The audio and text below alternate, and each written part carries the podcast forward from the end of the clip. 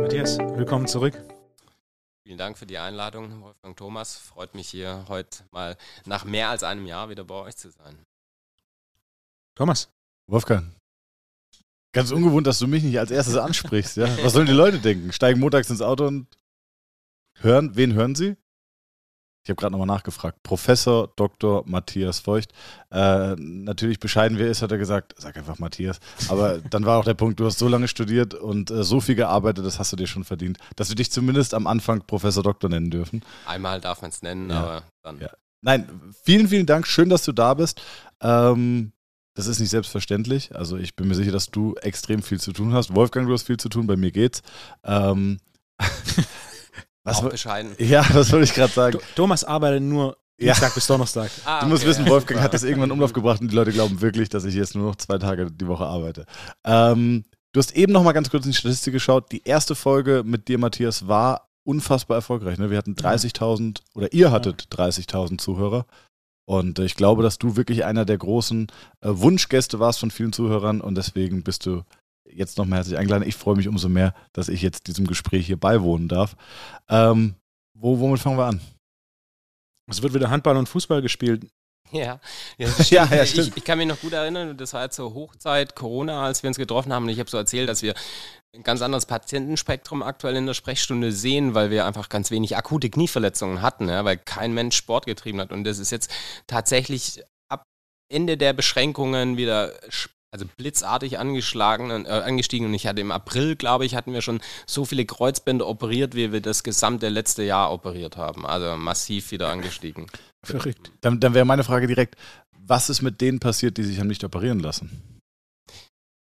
Ich glaube, es ging gar nicht darum, dass sich die nicht operieren lassen haben, sondern dass einfach die Verletzungszahl massiv zurückgegangen Ah, ja, okay. ist. Das, Ja, ja, das war okay. der Grund. Und Okay. jetzt kommt dann natürlich dazu, dass die Leute untrainiert über wieder anfangen mit Freizeitsport Ja. und das Verletzungsrisiko dadurch natürlich auch massiv wieder gestiegen ist wahrscheinlich. Ja. Sehr gut, eigentlich jetzt, jetzt kann man schon zehn Abzweigungen nehmen in zwölf verschiedene Themenbereiche. äh, so habe ich mir das vorgestellt. Was ich ganz spannend finde, ist, in der Corona-Zeit gab es ja ähm, weniger Kreuzbandrisse durch weniger sportliche Aktivität, das ist logisch. Es gab aber, glaube ich, mehr oder weniger gleich viele Bandscheibenvorfälle. Und da wurde signifikant weniger operiert. Und ich bin gespannt, wie das jetzt in der Zukunft die operative Medizin verändert, weil die Krankenkassen, und das weiß ich, haben teilweise nachgeforscht und gefragt, was ist denn jetzt passiert mit euch, die sich nicht haben operieren lassen? Habt ihr immer noch die Schmerzen? Ist es besser geworden? Und ähm, ich denke, bei sehr vielen Leuten ist es auch konservativ besser geworden. Und da bin ich echt gespannt, äh, was die Zukunft bringt. Kann man jetzt noch nichts zu sagen, finde ich trotzdem. Ähm, Nee, aber also da laufen, glaube ich, in allen Fachgebieten, kenne ja auch Kollegen, die als Forschungsfrage machen, hat sich dadurch äh, die Patientensituation verschlechtert, wenn, das hatten wir ja auch das Problem, wir hatten ganz lange einfach ein, ein Fünftel der OP-Kapazität, weil Intensivstationen freigehalten wurden und so weiter und viele Operationen aufgeschoben wurden. Und das ist eine der Kernfragen der, der Forschungsinteressen, äh, ob das dann auch zu einer, sag ich mal, schlechteren Lebensqualität der Patienten geführt. Und da wird sich sicherlich äh, manche Überraschung ergeben, glaube ich auch. Ja, ich bin total gespannt. Ja. Ähm, ich habe die Folge gehört mit euch, aber ihr wisst auch nicht mehr, über was ihr geredet hattet, oder? Wobei es ist ein Jahr her, da kann man eigentlich wieder bunt drauf Das losfahren. ist eine gute oder? Frage. Was, was waren die Top 3 Sachen, an die ich mich nur erinnere? Ja, Das war auf jeden Fall dieses Thema Statham-Klinik, mit, Ja. mit der sie natürlich deutlich mehr Budget haben für Entwicklung und ihre eigene Entwicklungsabteilung. Ähm, das Handball- und Fußballthema war, war, war die andere Top 3. Und äh, auch so das Thema Nachsorge, die Unterschiede ähm, nach einer OP, die ja auch doch Ja, also das ist wie in der Medizin genauso. Also ich sage immer, für die Mediziner gibt es ja Fokuslisten und sonst was. Sowas gibt es für die Nachsorge zum Beispiel nicht. Und das, die Operation, die ist ja nur ein Drittel des Erfolges. Das andere Drittel ist der Patient selber, also sein Schicksal, seine Biologie. Und das andere Drittel ist ein guter Physiotherapeut einfach. Ohne eine, eine gute Nachbehandlung ist jede Operation schlecht. Also wird Ja. nichts, ganz einfach. 100 Prozent. Also sehe ich aus meiner Erfahrung ganz genauso. Äh, wir haben auch im Vorgespräch schon gesagt, ich mache gar nicht so viel Reha, außer vielleicht mal mit einem Spieler, weil wir die Kapazität aktuell nicht haben, zumindest für eine Reha. Ähm, und das ist schon, ich hatte, ich hatte nämlich eine Patientin, war eine Juristin, die wurde sehr gut operiert, gar keine Probleme gehabt, aber weil sie sehr ängstlich war und die Therapeuten wahrscheinlich ein bisschen zu vorsichtig mit dir umgegangen sind, äh, ist das Knie wirklich schlecht geworden. Versteift und bei 10 Grad von Null ist es da hängen geblieben. Und äh, sicherlich hätte man, was hätte man in dem Fall gemacht? Hast du da eine Idee? Hätte man es nochmal äh, unter Narkose mobilisiert oder? Also Narkosemobilisation heißt ja, der Patient wird quasi schlafen gelegt und wir versuchen mit Gewalt das Knie äh, in Streckung, Beugung zu bringen. Das ist eigentlich gar nicht mehr so äh, auf dem Tablett, was man dem Patienten anbieten kann. Wenn, dann nennt sich das heutzutage eine Arthrolyse, wo man quasi kontrolliert die Strukturen durchtrennt, die das äh, Problem bringen. Man Was muss natürlich immer. Fibroplasten oder? Ja, das sind, im Grunde sind es Verklebungen im Kniegelenk. Man muss sich ja vorstellen, um überhaupt das Knie beugen und strecken zu können, muss die Gelenkkapsel deutlich größer sein, wie man jetzt das Knie von außen sieht, sprich überall Aussackungen haben. Und mit einer Operation setzen wir für den Patienten ja erstmal ein massives Trauma. Ja. Das Knie steckt es ja nicht einfach weg. Viele denken, nach einer Operation bin ich geheilt, aber ich sag mal, wir können oder wir fügen dem Patienten erstmal einen Schaden zu. Und ähm, dann kann durch allein diesen Entzündungsreiz, der dadurch gesetzt wird, können diese Aussackungen von der Gelenkkapsel verkleben einfach. Sprich, der hat viel weniger Volumen im Gelenk und kann dadurch dann die Bewegung nicht machen. Und das können wir tatsächlich schon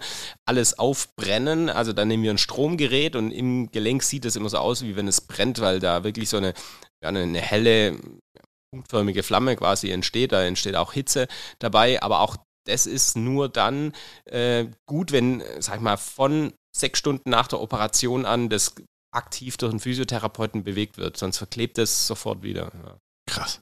Fuck, ich bin jetzt schon ein Riesenfan von der Folge.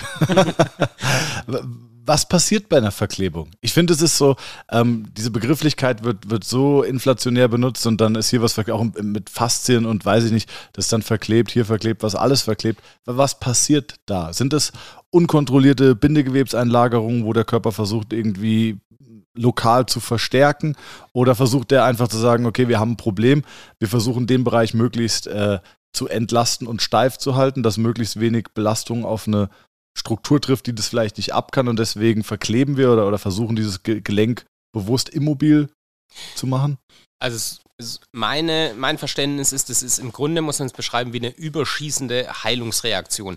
Heilungsreaktion ist auch Entzündung. Entzündung wird immer als was Schlechtes dargestellt, aber ähm, sehr guter Punkt, ja. Genau, Gewebe, das heilt, ist ein gewissermaßen auch entzündetes Gewebe. Und wenn man zum Beispiel in einem operierten Kniegelenk nach drei Tagen eine Punktion macht, die Gelenkflüssigkeit analysiert, hat es eine ganz ähnliche Zusammensetzung wie ein Blut von jemandem, der eine sogenannte Blutvergiftung zum Beispiel hat. Also wir haben da Entzündungsmediatoren drin, die heißen dann Interleukine, Tumornekrosefaktor, also hört sich auch schon äh, gefährlich an und die stimulieren letzten Endes aber auch, dass sich Zellen vermehren, andere Zellen anlocken, die dann diese Heilung induzieren. Und es gibt eben Patienten, die neigen dazu, dass sie zu viel von diesen Botenstoffen produzieren und dann heilt quasi dieses Kniegelenk an Stellen, wo es nicht heilen soll. Und dadurch kommt es dann zu so äh, überschießenden Formation von Bindegewebe oder auch, dass sich Bindegewebe aneinander legt und dann durch diesen Heilungsstimulus miteinander verwächst. Okay. Ja, das ist so der Grund, warum das passieren kann.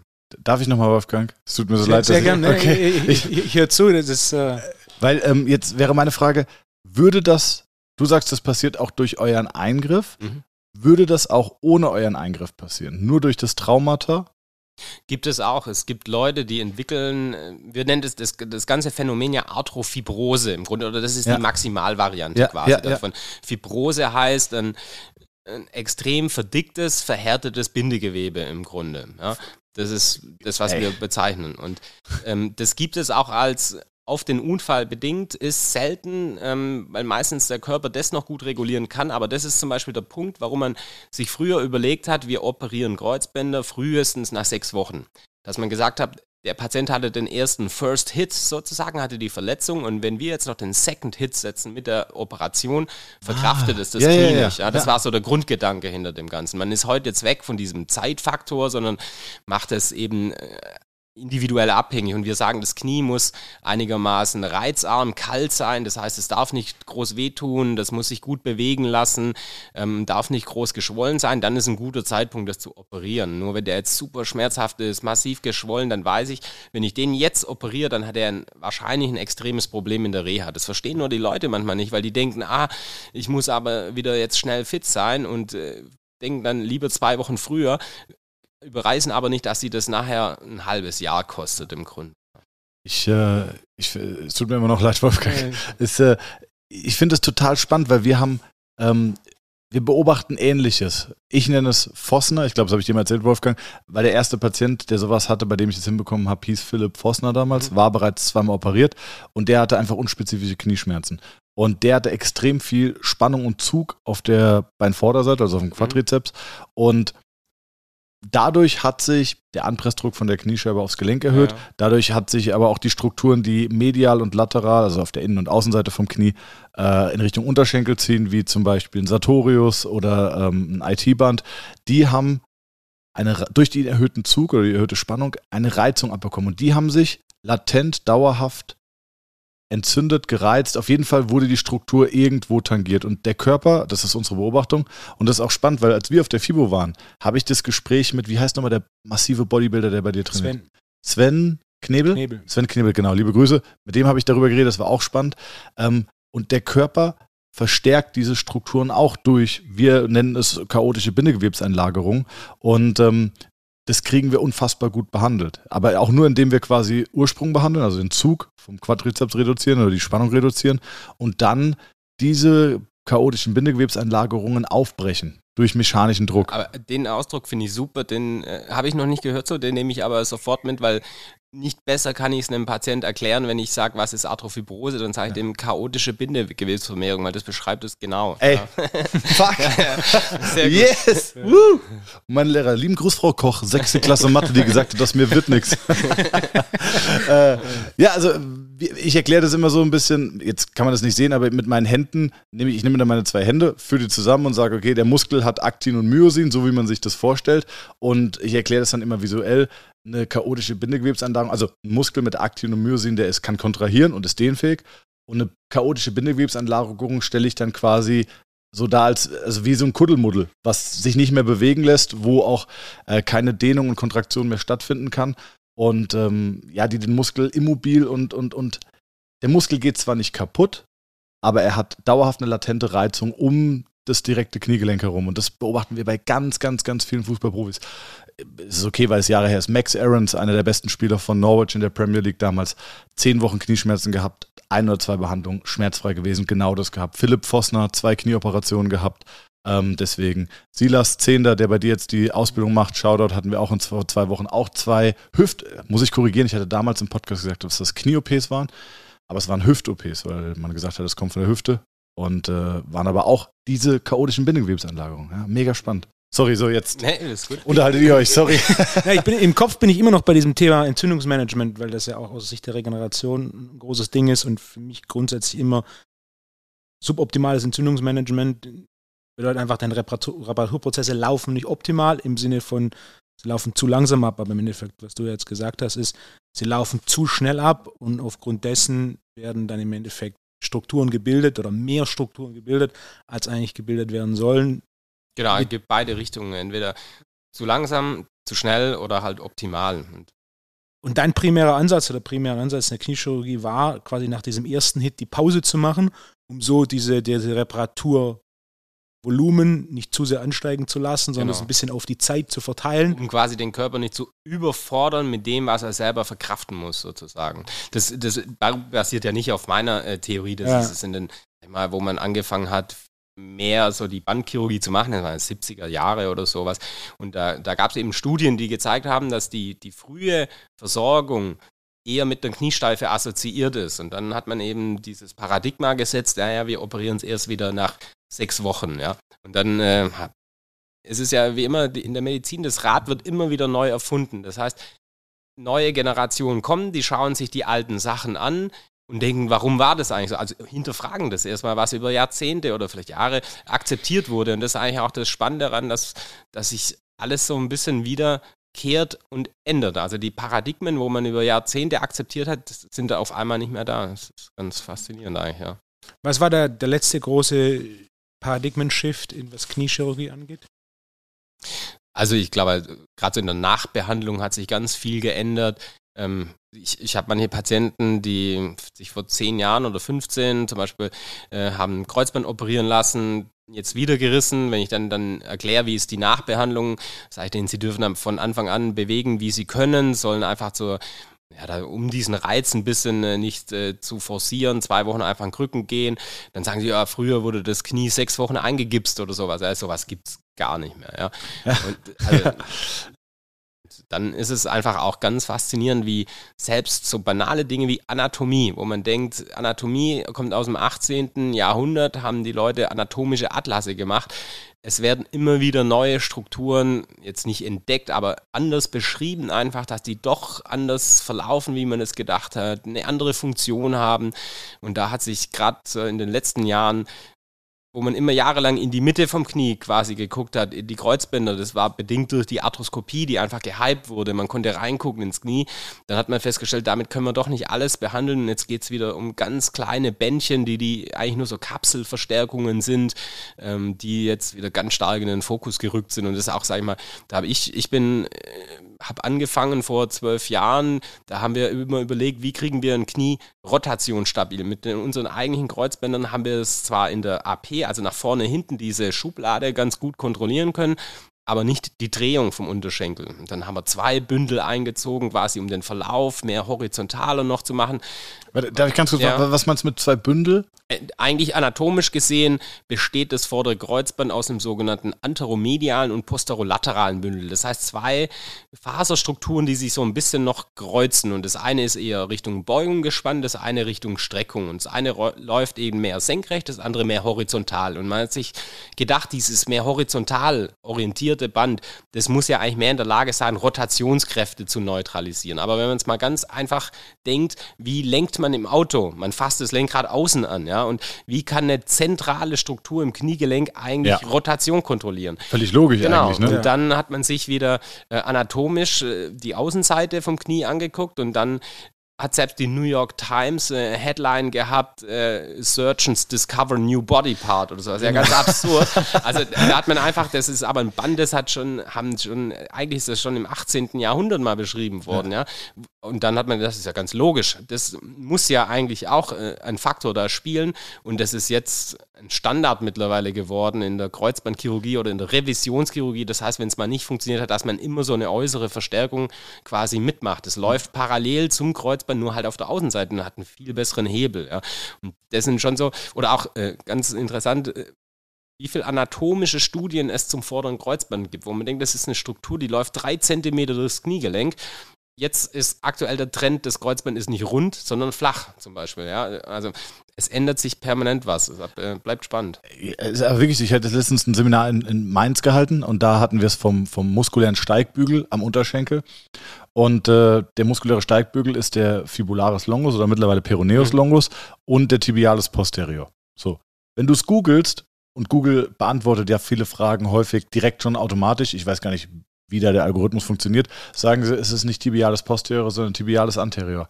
Allein dieser Fakt stiftet bei so vielen und bestimmt auch Medizinstudenten eine völlige Verwirrung und deswegen ist es so, weil du gerade sagst, die Anatomie sollte eigentlich klar sein. Also sie ist immer noch nicht klar. Nee, ja. bleibt spannend. Ähm, ich hatte mal, ja. vielleicht, ich weiß nicht, ob ich es schon mal erwähnt habe, ich hatte mal einen Arzt, der ein Seminar gehalten hat und der hat mir erzählt, der war bei einer Sezierung, wo der Ansatz des Pectoralis Major war an der Ulna. Was? Das kann ich ganz sagen. Pektoral. Pektoral mal an der Ulna? Da unten? So weit unten. Ne? Ja, Batman. Das war Batman. Okay. Äh, krass. Ja, gut. Äh, ich meine, das muss man auch ehrlicherweise sagen. Anatomie ist der, der Durchschnitt, was man da ja. sieht. Und es gibt so viele anatomische Varianten. Ich meine, auch jetzt, wenn wir nochmal zum Fuß gehen, äh, Peroneus-Muskulatur gibt es ja welche, die haben Longus, Brevis und einen Tertius oder ja. sowas, also einen dritten und sowas. Und klar, das ist natürlich das, äh, was man nicht im, im, im Standardlehrbuch abdecken kann. Ja, ja, ja. Und klar, vielleicht hat er einen ganz langen Zügel an die Ulne, aber das ist ja Wahnsinn. Ja. ja der müsste, der müsste von, der, von der Biomechanik her eine unfassbare Wahnsinn. Kraft in der Brustmuskulatur ja. haben, weil je weiter der Ansatz vom Drehpunkt weg ist, desto mehr Kraft kann der Muskel erzeugen. Das ist zum Beispiel auch der Grund, warum du beim Kreuzheben ähm, wo du ja auch die ischokorale Muskulatur triffst. Und die ischokorale Muskulatur hat ja eine Extension in der Hüfte, aber gleichzeitig eine Beugung im Knie. Ja. Arbeitet also eigentlich konträr gegeneinander. Trotzdem ist beim Kreuzheben der aktivere Part, geht aufs Hüftgelenk, auf die Hüftstreckung, weil der Ansatz am Tuba ischiadicum, also am Sitzbeinhöcker, weiter weg ist vom Drehpunkt Hüftgelenk versus zum Beispiel Bizeps, äh, Femoris am Fibula-Köpfchen ist viel näher am Drehpunkt vom Kniegelenk. Also je weiter der Ansatz oder der Ursprung vom, vom Dings weg ist, also in dem Fall müsste der unfassbare Kräfte in der Brust gehabt haben. Vielleicht ja. Sicher ein Extrembeispiel, deswegen blieb es mir auch im Kopf, weil das Seminar ist auch Ja, mittlerweile acht Jahre her, weil sowas hatte ich noch, fast, hatte ich ja. noch nie gehört. Nee. Und äh, aus dem Training oder gerade so Beispielen Bodybuilding weiß man, Muskelbäuche sind unterschiedlich aufgebaut. Und wenn jemand einen Muskel entwickelt, sieht er beim einen anders aus als beim anderen. Gerade bei sowas wie Bizeps. Der eine hat so einen, so einen hohen Kopf, der andere ist mehr flach. Beim einen kommt er direkt hier quasi am Ellbogen raus, beim nächsten sind hier zwei, drei Finger Platz. Ähm, und das gleiche trifft dann auch zu auf ähm, Ansätze von, von Sehnen und Ich mein, Bändern. man sagt ja nicht umsonst, Form follows Function. Ja, und ich glaube, wenn du in der frühen Entwicklung ist es schon abhängig, wie du deinen Körper belastest und ähm, der Körper passt sich da einer Belastung gewissermaßen irgendwo an und Ja. äh, der, der menschliche Körper ist zu so vielem in der Lage und dass der dann nicht auch versucht, seine Biomechanik zu optimieren, das glaube ich schon auch, ja. Ich habe mir eben noch. Ja, bitte. Lass mich ein, Ja, ein, bitte. Es gibt ebenfalls noch eine Studie mit jungen Gewichthebern, die volle Kniebeugen machen. Mhm. Wenn ich mich richtig erinnere, ist deren Kreuzband im Schnitt dreifach so dick. Ja, das kann durchaus Ja. sein, ja. Habe ich auf, auf meiner Website gepostet mal, also dass quasi durch die volle Beugung des Knies Spannung aufs Kreuzband Mhm. kommt. Und wenn du das in der Jugend hast, wenn ich mich erinnere, bis zum 16. Lebensjahr hat das Kreuzband ein Gefäß, das es mit Blut versorgt. Sowas. Grundsätzlich hat es das wahrscheinlich immer nur in der, im, im heranwachsenden Alter sind die einfach viel mehr ausgeprägt. Das Kreuzband hat ja schon so eine, sag ich mal, Schleimhautschicht, das das äh, umgibt, die sowohl vom Unterschenkel als auch vom Oberschenkel kommen, dann Blutgefäße da äh, drin hat. Aber wenn du sagst mit Ja. Entwicklung, es ist ja auch so, gibt es auch Studien, die zeigen zum Beispiel, dass Jugendliche, die äh, im Leistungsbereich Fußball spielen, einfach ein O-Bein bekommen. Ja, und das hängt auch mit der Belastung zusammen, weil die immer ein äh, Adduktionsmoment quasi vom Unterschenkel haben, wo die Wachstumsfuge auf der Innenseite zusammengedrückt wird und wahrscheinlich etwas geschädigt und dann wegwachsen die nur auf der Außenseite und entwickeln dadurch das O-Bein. quasi als Jugendlicher keine Pässe mit der Innenseite des Beins schießen, um O-Beine zu vermeiden. Pike. Ja. Auch mal die Pike mehr benutzen, ist dein, ist dein Advice. Nee, ne? das ist ja auch, äh, die Amerikaner, die, die schreiben ja den jugendlichen Baseball-Pitchern vor, wie viele Würfe die pro Saison machen dürfen. Weil die sonst nachhaltige Schäden im Ellenbogen entwickeln. Ich hatte mal einen jungen Athleten, der, also Athlet ist übertrieben, jungen Kerl, 13 Jahre, der hat gefochten. Das war die erste Sportart, die der betrieben hat. Der konnte seine Hüften nach außen rotieren um 100 Grad. Also Ja. der konnte da wie so ein, wie so ein, äh, wie sagt man, wie so ein Gummimensch konnte der die Beine verdrehen, wo du sagst, boah, Wahnsinn. Und äh, die Körperhaltung war ganz, ganz, ganz katastrophal. Aber hat vier bis fünfmal die Woche gefochten in jungen Jahren. Der Körper, und das ist eigentlich genau das, was du ja eben gesagt hast, der passt sich an. Ne? Ja. Ähm, ich habe jetzt eben noch gerade äh, zwei Gedanken gehabt. Der eine Gedanke, müssen wir jetzt noch mal ganz kurz zurückspringen. Ähm, es gab ja eine Zeit lang, vor allem im Profisport, diese Idee, nach dem Kreuzbandriss sofort intensive Kälte, damit gar nicht so viel Lymphflüssigkeit einschießt, damit man dann sofort zeitnah operieren kann. Äh, ist man weggegangen von oder? Nee, würde ich gar nicht sagen. Ich meine, man muss schon immer eine gewisse Unterscheidung machen zwischen dem Profisportler, der am Ende des Tages sein Geld dadurch verdient, dass er so schnell wie möglich wieder zurück ist, und dem breiten Sportler, der auch in 20 Jahren noch ein gutes Knie braucht. Ja. Und natürlich tut man schon im Profisport Dinge, die medizinisch vielleicht nicht immer ganz sinnvoll sind, aber die versucht man natürlich schon innerhalb der ersten 24, 48 Stunden zu operieren. Dann ist dieser Entzündungsprozess gerade so am aufsteigenden Ast quasi und durch sowas wie Kälte oder so versucht man das natürlich zu minimieren. Ob das überhaupt funktioniert, Ja, ja. weiß man nicht. Geht man Ja, gerade auch wieder so ein bisschen weg es von, ist ne? Aktionismus wahrscheinlich so Ja. ein bisschen und der, ich sag mal, die Forschung geht dahin, dass man das medikamentös reguliert, Ah, diese ja, okay. Entzündung. Ich meine, was? Ja, der einfachste Ansatz wäre ja zum Beispiel Cortison. Ja. Cortison grundsätzlich einfach alles, was Entzündung oder äh, Immunreaktion so ist, runterreguliert erstmal. Nur das hat natürlich deutlich ein Nebenwirkungsprofil einfach. Und da hat man schon Sorge, jetzt jemand äh, hohe Dosen Cortison einzugeben. Ähm, wobei es schon so ist, das, das hat einen Stellenwert in der, in der Entzündungsmanagement. Aber das sind eher so die Medikamente aus der Rheumatherapie, also gezielte Antikörper, die quasi darauf, äh, die die Binden quasi eliminieren oder nicht eliminieren, sondern halt nutzlos für den Körper machen. Und äh, da gibt es durchaus schon Ansätze, die das im frischen Trauma machen, weil man weiß eben auch, dass diese Entzündungsstoffe, die greifen den Knorpel auch äh, an. Ja. Ah ja, okay. Das sind so die Forschungsansätze. Geil. Aber zum Beispiel sowas wie, das kennst du ja aus deiner Praxis, wahrscheinlich Frozen Shoulder, seht ja. ihr ja wahrscheinlich viele. Da ist ja durchaus so ein Cortison-Stufenschema quasi, wo man hochdosiert anfängt, dann langsam ausschleicht, äh, ein, ein, gängiges Therapieregime sozusagen. Wie lange, wie lang, was ist die Prognose, Frozen Shoulder mit äh, Cortison-Stufentherapie? Zwei Jahre könnt, also ob die ja. Cortison-Stufentherapie spricht ganz unterschiedlich drauf an. Und ja. ich sag mal, Frozen Shoulder, jetzt kommen wir weg vom Knie, aber ich habe ja einer allgemeinen Sportorthopädie auch, wo wir auch viele Schultern gemacht haben ist ja ein vielschichtiges Problem, das ganz viele Ursachen haben kann. Ja? Und äh, jeder reagiert da unterschiedlich drauf, aber grundsätzlich läuft dieses Schema ja erstmal über sechs Wochen.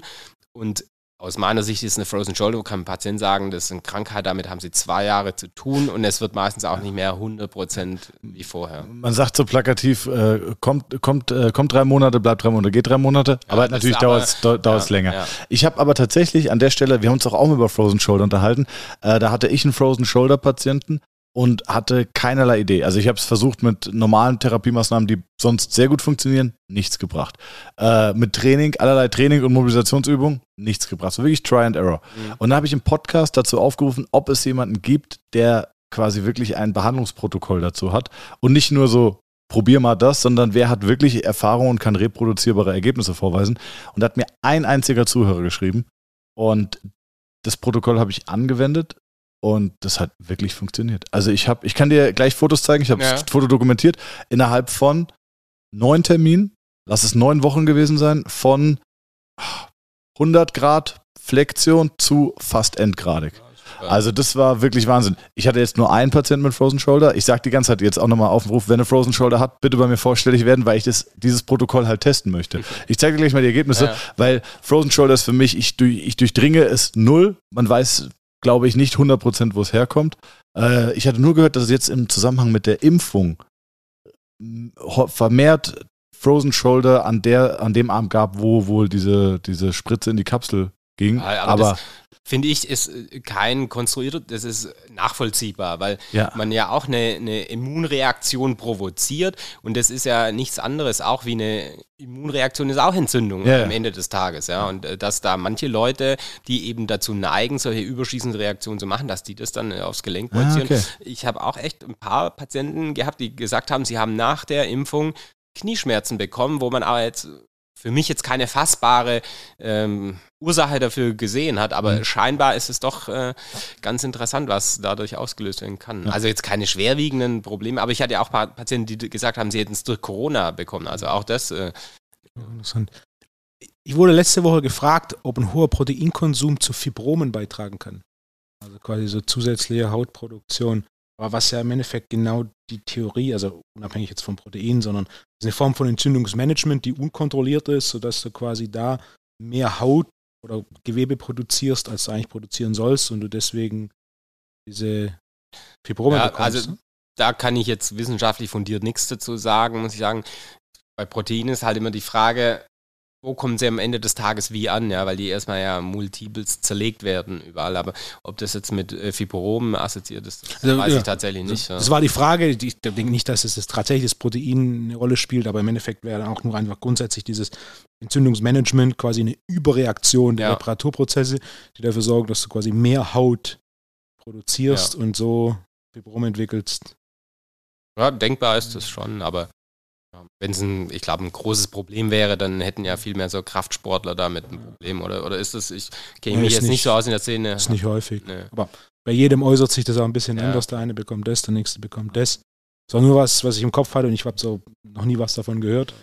Um, ähm, aber im Endeffekt, also mich, mich fasziniert immer noch diese Grundidee, mit der ich mich tatsächlich noch nie auseinandergesetzt habe.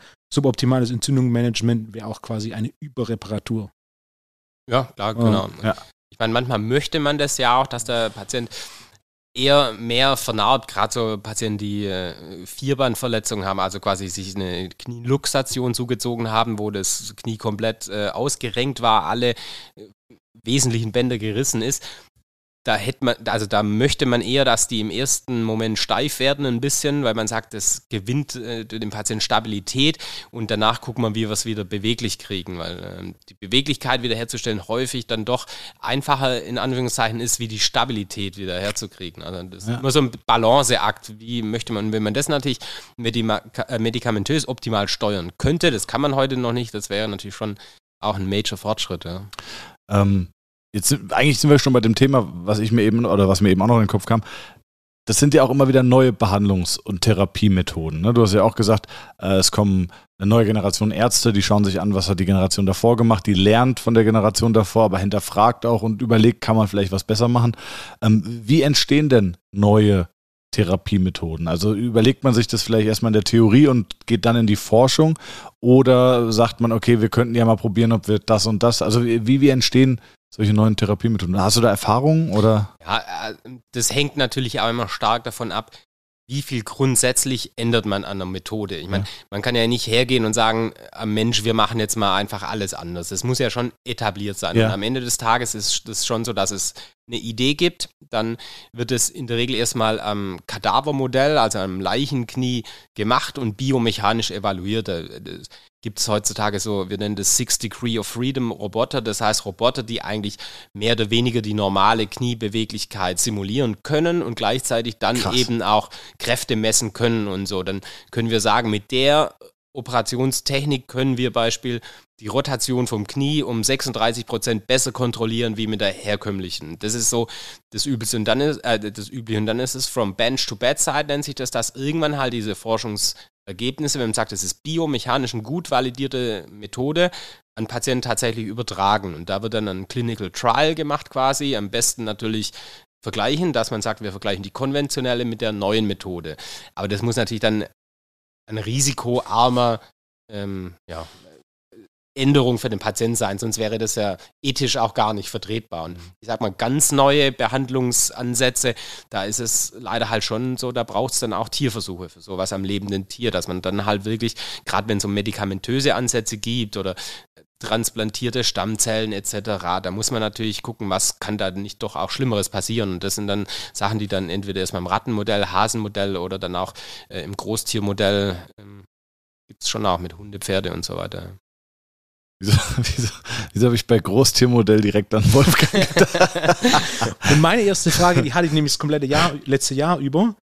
Was ist die jüngste Person, von der du weißt, dass sie einen Kreuzbandriss hatte? Oh, geile Frage. Super Frage. Denn oh, ist, bei äh, kleinen Kindern, also teilweise kleinen Sohn, der verdreht sich teilweise die Knie, wo ich mir denke, wow, Vorsicht. Ja. Aber dann dachte ich, ich habe noch nie gehört, dass ein kleines Kind ähm, sich. Nee, also das glaube ich auch, dass ist wahrscheinlich theoretisch möglich. Praktisch kenne ich es, also in den jungen Jahren gar nicht, weil die Bänder da noch kommt, oder das Knie an sich ist ja bei so einem Zweijährigen noch ganz anders ausgebildet. Das ist da noch gekammert teilweise. Also das, das ist nicht eine Höhle. Das ist, sind Unterschied, das sind, wir nennen das Septen. Das sind im Grunde Bindegewebs heute noch drin, die das Knie in unterschiedliche kleine Kammern teilen. Das, und die bilden sich dann im Laufe der Entwicklung zurück und die Bänder auch noch eine ganz andere Zusammensetzung aus Kollagenfasern haben. Also äh, die sind viel, viel elastischer, wie das jetzt ist. Das jüngste Kind, das ist eine gute Frage, das jüngste Kind, das ich operiert habe mit sowas, war acht. Aber es gibt sicherlich auch sieben- oder sechsjährige, die das theoretisch haben. Aber ich denke, das ist schon so die untere Level, was man sagen muss es hat sich so ein bisschen nach unten verschoben und Schuld daran ist aus meiner Sicht das Trampolin, das bei vielen im Garten steht. Das ist, ah. würde ich zum Beispiel in meinen Kindern nie im Leben machen. Das ist die schlimmsten Knieverletzungen bei Kindern, die ich gesehen habe, sind allesamt beim Trampolinspringen passiert. Krass. Das ist achtjährige Kind hat sich beim Trampolinspringen Kreuzband. Das war allerdings ein hinteres Kreuzband, ja. Also Hinters Kreuzband, Innenband, also eigentlich eine lebensverändernde Verletzung für das Kind. Und das mit acht, weil das Geschwister quasi unabsichtlich auf das gestreckte Knie draufgesprungen ist oh. und dann ist zu so einer Hyperextension quasi gekommen. Das, und entweder verhaken die sich quasi beim Springen in der Seite zwischen dem, dem Gitter und dem eigentlichen, ich weiß nicht, wie man sagt, dem Trampolin ja. halt, oder jemand springt aufs Knie. Das sind so die zwei Klassiker. Das heißt auf keinen Fall zwei Leute gleichzeitig im Trampolin. Ja, genau. Also ich sage, bei mir wäre es ganz, also ich stelle mir keins in den Garten, auf keinen Fall. Ich ja, hab, die Kräfte, die da wirken, sind ja auch schon. Ja, das ist schon. Ich bin mit meiner Nichte gesprungen. Da war sie zehn. Ich war 116 Kilo schwer. Ich glaube, das Alter ist ja gar nicht so wichtig. Und wir haben uns so, wir sind so äh, arrhythmisch ja. aufgekommen und dann hat sie wirklich ein Salto gemacht und ist fünf Meter weiter entfernt auf dem Kopf gelandet. Mhm. Und ich habe wirklich gedacht, wirklich, ich habe wirklich gedacht, die ist tot die muss tot sein. War aber Turnerin, Also ist es wahrscheinlich gewöhnt, Ja. vom Barren und so zu fallen und ist aufgestanden, hat gelacht und so weiter. Aber ich wurde wirklich, ich war kreidebleich Äh, und habe wirklich gedacht, das war's. Also die ist in einem hohen Bogen äh, im Salto auf dem Kopf gelandet und ich habe gedacht, das war's. das war das letzte Mal, dass du auf dem Trampolin warst. Ey, wirklich, ich habe ich hab äh, schwere Angst. Ich werde kreuznervös, wenn es irgendwo in Richtung Trampolin geht, ja. aber, aber wa- was, was ein geiler Fun-Fact schon wieder. Ja. Und diese Trampolin, der, Trend ist auch. Total. Also, Neu. Weil es aber auch Spaß macht. Also ich Ja. verstehe den Spaß, aber, ja, natürlich versteht es auch. Ja. Aber ich Oder bin mir auch sicher, muss man dass einfach das die Crack geil ist. Trampoline sicherer machen und ähm, im Grunde ist natürlich auch ein bisschen äh, Verantwortung vom Verkäufer oder das kann man nicht dem, Veran dem übertragen, aber eine Aufklärung der Eltern, dass das einfach gefährlich ist und man darauf achten muss. Es ist nicht so, dass jetzt ihren Kindern sagen können, geht ihr mal zwei Stunden Trampolin springen, während wir äh, uns in der Wohnung vergnügen und das braucht wirklich äh, Beaufsichtigung, glaube ich. Und zwei in einem ist wirklich gefährlich, ja. Ähm, Matthias, was sind die, was sind die, äh, also du wolltest nochmal aufs Trampolin, was sind die äh, fünf häufigsten Operationen, die du operierst? Fünf häufigste sind Kreuzband, Patella-Luxation, alle Arten von Meniskusverletzungen, Streckapparatverletzungen, also Patella und Quadrizeps und Knorpeltherapie. Wie ist, also ich habe ich hab mehrere Meniskusoperationen gehabt, das war, äh, war okay. Also die Reha geht verhältnismäßig schnell, aber so richtig geil sind die Knie seitdem nicht mehr geworden. Wobei jetzt mittlerweile durch viel Training, äh, auch gute Therapie, kann ich eigentlich wieder alles machen. Ähm, bei der Knorpeltherapie, was ist da so State of the Art? Was, was macht man da? Wie gut funktioniert es? Ähm, eine Zeit lang hat man Knorpel auch angebohrt, also perforiert. Mhm. Ähm, dann hat sich ein eigener Knorpel gebildet, so so ein tödlicher, der, der nicht ganz so fest war. Mhm. Wie ist so der Stand in der Knorpeltherapie? Also das, was sagt, das macht man tatsächlich so ganz grob kann man im Grunde zwei äh, Sachen unterscheiden. Das eine nennen sich sogenannte Knochenmark-stimulierende Techniken, das ist das Anbohren, kann ich gleich nochmal erläutern. Und das andere ist mittlerweile eigentlich eine Knorpelzelltransplantation. Anbohren heißt auf Deutsch, man nimmt oder reinigt den, den Knorpelschaden, indem man den kaputten Knorpel wegmacht und möchte, dass es wie ein Loch ist, das umgeben ist von gesundem Knorpel. Und dann nimmt man kleine Bohrer oder so Aalen und macht den Knochen auf bis zum Knochenmark und möchte, dass aus dem Knochenmark Blut austritt. Und im Knochenmark Blut sind eben, ich nenne es mal, das sind ähnlich wie Stammzellen, sind keine wirklichen Stammzellen, aber einfach Zellen, die auf eine bestimmte Belastung in unterschiedliche Zelllinien sich äh, entwickeln können. Und da hofft man eben, dass durch die Belastung, wie sie halt dann zum Beispiel im Knie ist, das in ein Knorpelgewebe sich umwandelt. Das ist leider nicht so, das ist ein Knorpelnarbe muss man sich das vorstellen. Faserknorpel heißt das bei uns. Das ist eine ganz andere Zusammensetzung vom Kollagen, ist viel härter, hat nie die biomechanischen Eigenschaften. Und das ist das, was man aber heute schon auch noch macht für den kleinen Knorpelschaden. Und klein ist relativ, das ist natürlich auch immer abhängig, wie groß ist das Knie, wie belastet er sein Knie. Deshalb, es gibt immer Leitlinien, da steht drei Quadratzentimeter. Und wenn man mal anguckt, drei Quadratzentimeter sind riesig in so in manchen Knien. Deshalb halte ich diese Grenze für deutlich zu hoch, aber sagen wir das, so steht es halt in Leitlinien und alles drüber. Knorpeltransplantation. Da wird auf irgendeine Form körpereigener Trans Knorpel transplantiert. Zeitlang war die sogenannte ACT, heißt es, autologe Chondrozytentransplantation, so der Standard. Da wird sind zwei OPs. In einer OP wird einfach eine Stanze von gesundem Knorpel aus einem nicht belasteten Bereich genommen, wird ein Labor geschickt, dann in Petrischalen gezüchtet quasi und kriegt man dann entweder als wie so ein Schwammgewebe, wo die, die Knorpelzellen drauf sind, zurück oder ein Gel, das man einspritzen kann. Jetzt geht gerade wieder der Trend dahin, dass man das in einer Sitzung machen möchte. Und da nimmt man, das nennt sich Minced Cartilage oder wenn man es übersetzt, Minced ist ja Hackfleisch quasi, also äh, gehackt zu Knorpel, dass man den körpereigenen Knorpel aus den Randbereichen ganz, ganz fein hackt, äh, im wahrsten Sinne des Wortes, den so ein bisschen mit Wachstumsfaktoren anreichert und dann direkt wieder zurückmacht. Krass. Das, ich sag mal, ja, die Knorpelzelltransplantation ist das, was man heute macht eigentlich. In den USA ist nochmal ein bisschen anders. Die transplantieren einfach Zylinder von Knorpel und Knochen von Leichen zum Beispiel. Aber Ach, das krass. ist Deutschland äh, regulatorisch und auch äh, logistisch fast nicht möglich, sowas zu machen. Und die Ergebnisse? Auch durchwachsen, ja, wie du das auch mit deinem Meniskus beschrieben hast. Es ist einfach so, dass man sagen muss, wir können noch keinen natürlichen Knorpel züchten, der so gut ist wie der, den man einmal hat. Und es ist immer eine weichere Struktur und ich sage den Patienten immer, man alltagsfit werden wir sie höchstwahrscheinlich bekommen. Wie viel Sport nachher möglich ist, ist individuell sehr unterschiedlich. Und es braucht wahnsinnig viel Geduld. Dieser Reifungsprozess dauert, haben wir selber Studien gemacht, teilweise sehen wir da nach Sechs. drei Jahren noch ah, äh, okay. ein, ein Zusatz, im, im MRT zumindest, ja. dass der, die Struktur sich ändert. Ja. Jetzt ist ja Knorpelschaden äh, ein Thema, was auch uns häufig tangiert, mich als Therapeut, Wolfgang, dich als Trainer. Jetzt kommt einer zu dir und sagt, hier, äh, ich würde gerne irgendwas für meine Fitness tun, ich hätte gerne einen Trainingsplan, ich würde gerne so eine Before- and After-Transformation machen. Ich habe aber einen Knorpelschaden im, im, rechten oder linken Knie. Wie gehst du als, als Trainer damit um? Machst du da spezielle Assessments? Hast du, sagst du, okay, äh, du musst zumindest das und das können, damit wir arbeiten können? Wie, wie gehst du als Trainer damit um?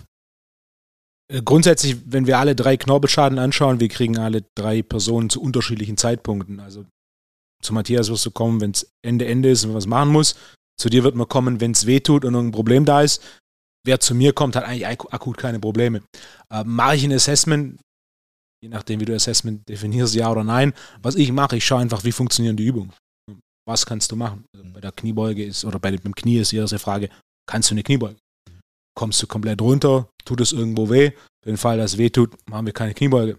Dann trainieren wir außen rum. Wir trainieren die Hüftstreckung über sowas wie Back Extension, wir trainieren die Kniebeugung über sowas wie Beincurl und dann gucken wir, dass wir nach und nach ähm, die, die Kniestreckung und Kniebeugung optimieren. Und dann gucke ich, wie, wie weit wir da kommen. Also grundsätzlich wenn da keine akuten Probleme da sind und man es leicht spürt, bin ein großer Freund, jemanden da Schritt für Schritt ranzuführen, dass wir dann nach und nach diese volle Kniebeuge belastet und damit wieder die volle Kniebeugung lernt und dann auch wirklich wieder Step by Step Widerstand verwenden. Das heißt am Anfang für viele Kniebeuge mit einem Besenstiel auf dem Rücken, auch wenn sie eigentlich muskulär mehr Gewicht bewegen können, bin immer langsam, langsam. Range for Load, gucken, dass wir das sauber kontrolliert machen und dann kontrolliert ablassen, kontrolliert wieder hoch und dann nach und nach Gewicht drauf. Und immer an dem Punkt, für den Fall, dass du leicht was merkst, gehen wir einen Schritt zurück und lernen den Bewegungsablauf, den du schmerzfrei sauber ausführen kannst. Und je besser du den ausführen kannst, desto weiter können wir dann einen Schritt vorher machen, einen Schritt vorwärts machen. Und da bin ich auch ein ganz großer Freund von ganz, ganz langsam. Also gerade Gewebe halt deutlich langsamer als, ähm, als Muskulatur.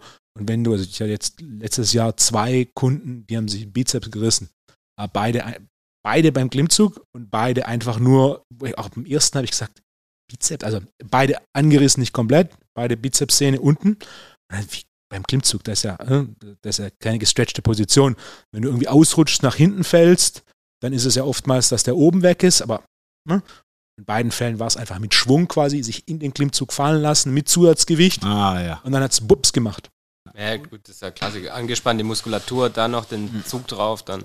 Ja, und dann bin ich wirklich so, bitte nichts mit 1 bis 3 Wiederholungen, sondern wir fangen an mit Latzug, wir fangen an mit einem pronierten Griff, vom wenigsten Zug auf dem, ähm, auf dem ähm, Bizeps. Bizeps. ist. Und dann fangen wir an moderaten Wiederholungsbereich und dann steigere ich die Wiederholungen was konträr ist zu dem, was ich üblicherweise mache. Ich fange eigentlich gerne im mittleren Bereich an und, senke dann die Wiederholungen, das heißt für höhere Gewichte haben, mehr Kraftsteigerung. In dem Fall will ich erstmal so eine gewisse Volumentoleranz aufbauen. Dann fängst du mit 8 an, dann gehen wir auf 10, 12, dann gehen wir auf 15. Und wenn du eine gewisse Volumentoleranz hast, was natürlich auf die Muskulatur direkt weniger Effekt hat, aber deutlich mehr aufs Weichgewebe im Verhältnis, dann gehen wir nach und nach wieder runter, aber dann machen wir Klimmzüge in relativ hohem Wiederholungsbereich. Ähm, also hoch für meine Verhältnisse, so 5, 6, 8 Wiederholungen beim Klimmzug.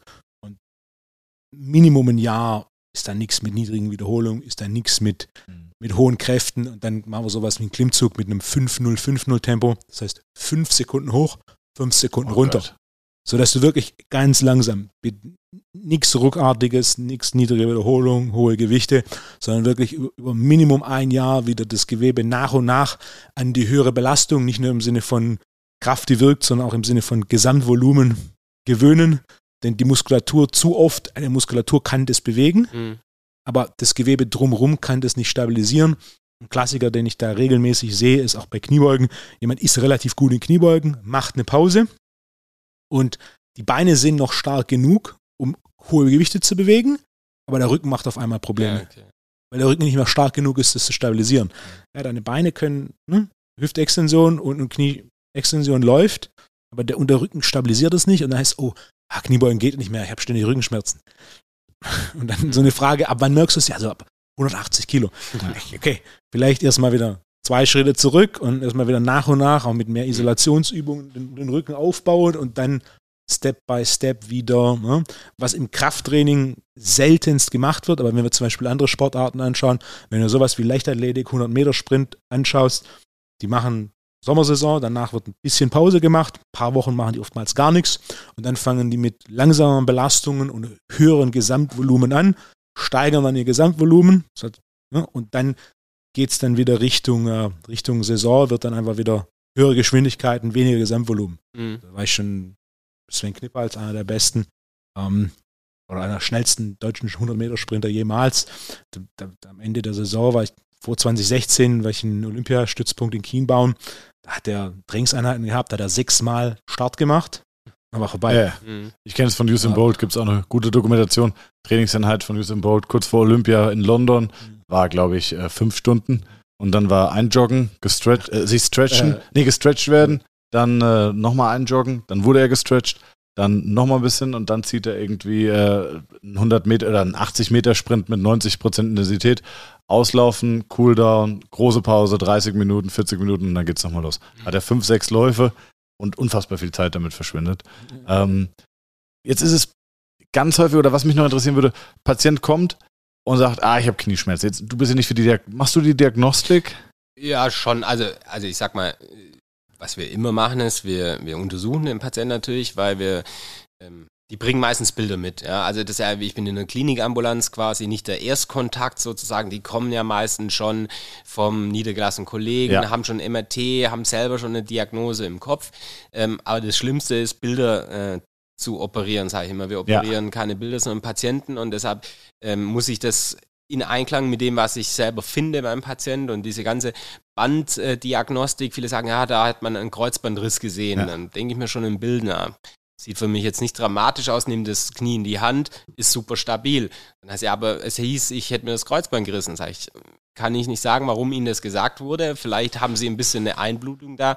Das ist aber so stabil wie auf der anderen Seite. Und wenn ich Sie jetzt wegen dem operiere, ist es danach ganz sicher schlechter. Ja, deshalb ist das also die klinische Untersuchung, so banal das auch ist, ist das Allerwichtigste ja. und das ist auch für den Patientenkontakt, finde ich, ganz wichtig. Die sind manchmal ganz erstaunt, wenn ich sage in der Sprechstunde, jetzt ziehen Sie mal bitte die Hose aus und legen sich auf die Liege, wie wenn noch nie Sie jemand untersucht hätte. Das ist ganz schlimm. Ja. Vielleicht, ich biete es einfach nochmal an, äh, haken wir hier ein, nutzen dieses Thema, was wir gerade aufmachen, als, als Cliffhanger für die nächste Folge weil ich glaube, das ist für alle Therapeuten, Trainer und auch Betroffenen interessant. Wie sieht vielleicht eine gute Diagnostik aus, äh, auch händisch? Ähm, außer ihr wollt weitermachen. Weil mich hassen die Zuhörer jetzt eh sagen so, lass, lass den Professor Doktor reden, warum unterbrichst du ihn jetzt, wo es spannend wird? Aber ich glaube, das könnte ein guter Cliffhanger ähm, für die nächste Woche sein. Oder Wolfgang, was hast du? Nächste Woche geht's weiter. Ja. Vielleicht ganz kurz an dieser Stelle noch. Ähm, Jetzt werden ganz viele sagen so, oh, der war aber sympathisch, der Professor Dr. Äh, Dr. Feucht. Da muss ich sagen, geht so, aber fachlich kompetent wirkt er. Wie kann man dich äh, erreichen? Wo findet man dich? Weil es werden, bevor Sie uns jetzt alle schreiben, wo kann ich äh, Professor Dr. Feucht erreichen? Wie erreicht man dich? Wo arbeitest du? Und wie kann man dich am besten kontaktieren? Ich bin mittlerweile auch ansässig hier in Stuttgart, so kam auch der Kontakt äh, zum Wolfgang. Und äh, ich arbeite ganz normal im Krankenhaus quasi. Wir haben da eine eigene Abteilung, die nennt sich rekonstruktive Kniechirurgie. Das heißt auch ich mit meinem äh, Team machen nichts anderes als Kniegelenke. Ja, deshalb würde ich schon sagen, hochspezialisierte Medizin Super, sozusagen. Ja. Äh, wir haben eine ganz normale Sprechstunde, eine Kniesprechstunde. Du nimmst also auch potenziell Hörer und Hörerinnen an? Absolut. Wir haben nur das einzige, das Nachteil, das bringt unser Gesundheitssystem so mit sich, dass wir als Klinikambulanz eine Überweisung von einem Facharzt brauchen, das heißt von einem Orthopäden oder Unfallchirurgen. Außer man ist privat versichert, dann ist ja. ist nicht von uns gemacht, das ist das deutsche ja. System. Aber grundsätzlich schaue ich mir jeden Patienten an und idealerweise hat er halt schon eine gewisse Vordiagnostik dabei, weil wir nicht immer garantieren können, dass wir gleich am gleichen Tag noch ein MRT kriegen. Ja. Röntgen schon, klar, haben wir eine Abteilung, wir haben auch ein MRT. Nur als Klinik haben wir natürlich auch einen Auftrag, das Klinikum zu versorgen und können nicht noch 30 Leute in der Sprechstunde jeden MRT ja. kriegen. Aber grundsätzlich schaue ich mir jeden natürlich gerne an. Auf Instagram findet man dich? Äh, Kniechirurgie Stuttgart heißt es. Kniechirurgie, Knie, ich kann es gar nicht aussprechen. Kniechirurgie. Kniechirurgie. Aber es heißt China, oder? China, genau. Ja.